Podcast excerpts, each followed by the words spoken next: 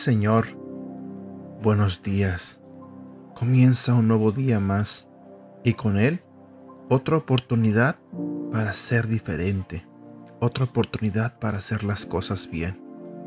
El día de hoy, Señor, quiero pedirte que estés con nosotros siempre, que antes de que cometamos un error estés tú ahí para decirnos que no lo hagamos. Señor, el día de hoy te pido que nos hables a través de este audio, que podamos seguir aprendiendo sobre el tema del corazón, para que podamos cambiar esas cosas que necesitamos cambiar, esas cosas que nos hacen mal en nuestra vida. Háblanos en esta mañana, Señor.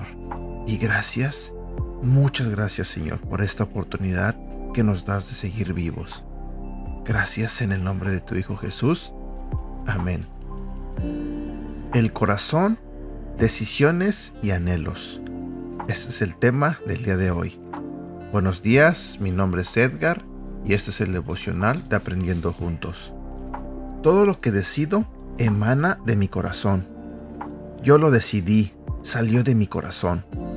Mis decisiones son reguladas por pensamientos o por inclinaciones de mi corazón, incluso por emociones.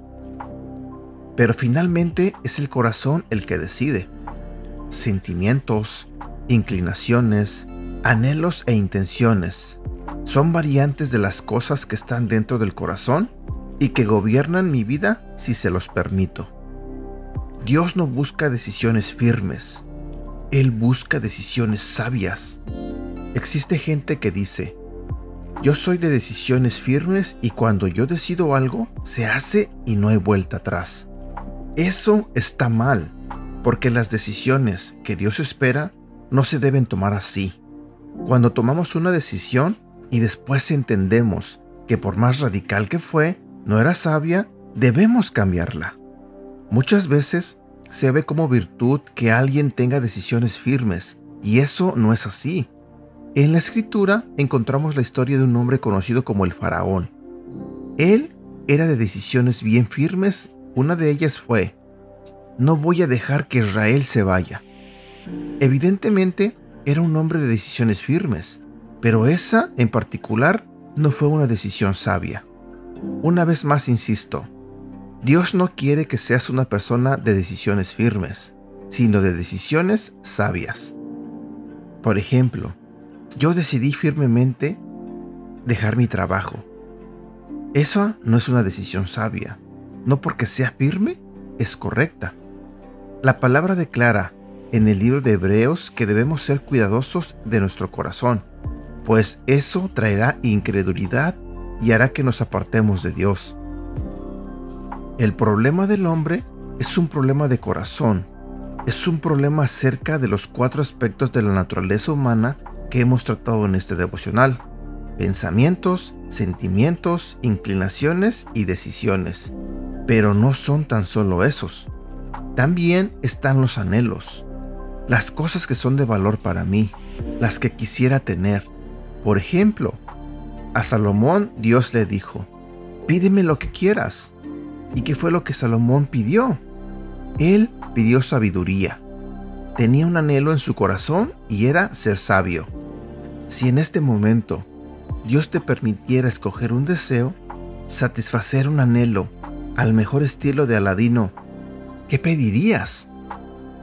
Algunos pedirían, dame un esposo nuevo, guapo, joven, millonario, fiel. Otros quizá pedirían un carro nuevo, un Ferrari o un Maserati, o cualquier otro tipo de cosas. Eso en que pensaste es tu anhelo, y eso revela la condición de tu corazón. Versículo para recordar.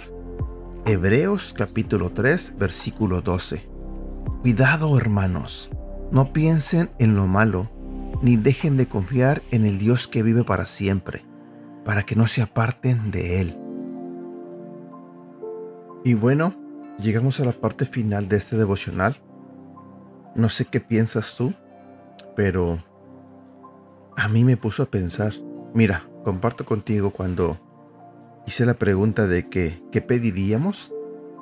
Yo honestamente, en este momento, le pediría a Dios que me diera buena salud, que esos dolores que de repente tengo en la cintura, en mis oídos, ah, simplemente que ya no estuvieran, que mi cuerpo estuviera bien, sin dolores, sin complicaciones.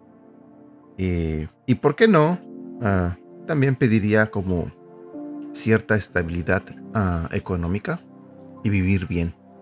Eso fue lo que se me vino a la mente luego, luego. Pero ya pensando profundamente, nosotros tenemos que mejorar nuestra relación con Dios. Tenemos que intensificar el tiempo que pasamos con Él. Y sé que las cosas que pidamos y que si Dios decide dárnoslo es porque será algo bueno para nosotros. Pero todo comienza o todo debería comenzar con, con Dios primero.